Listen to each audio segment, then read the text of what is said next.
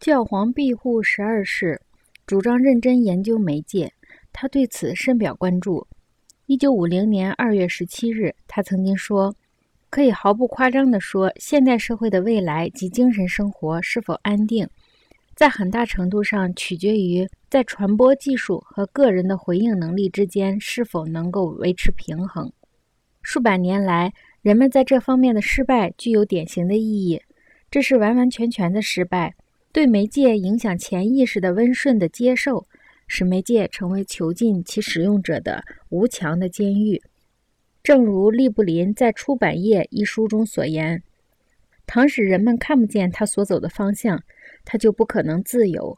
即使他携枪达到目的，他也不能获得自由，因为每一种媒介同时又是一件强大的武器，它可以用来打垮别的媒介。”也可以用来打垮别的群体，结果就是当代成为内战平扔的时代。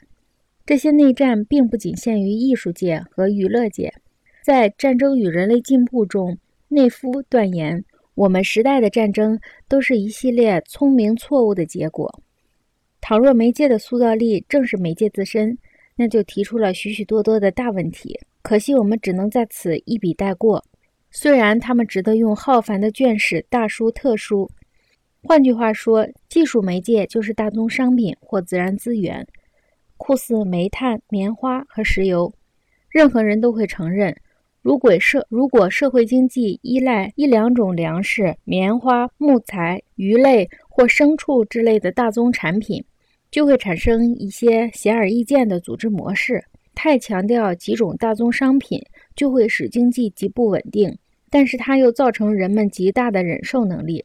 美国南方人的怜悯和幽默扎根于有限产品的经济之中，依靠几种产品而形成的社会，把这些商品当作社会纽带来接受，很像大城市把新闻当作社会纽带一样。棉花和石油如同收音机和电视机一样。在人民的整个精神生活中，变成了固执的电荷。这一普遍的事实造成了一切社会的独特文化景观。每一种塑造社会生活的产品，都使社会付出沉重的代价。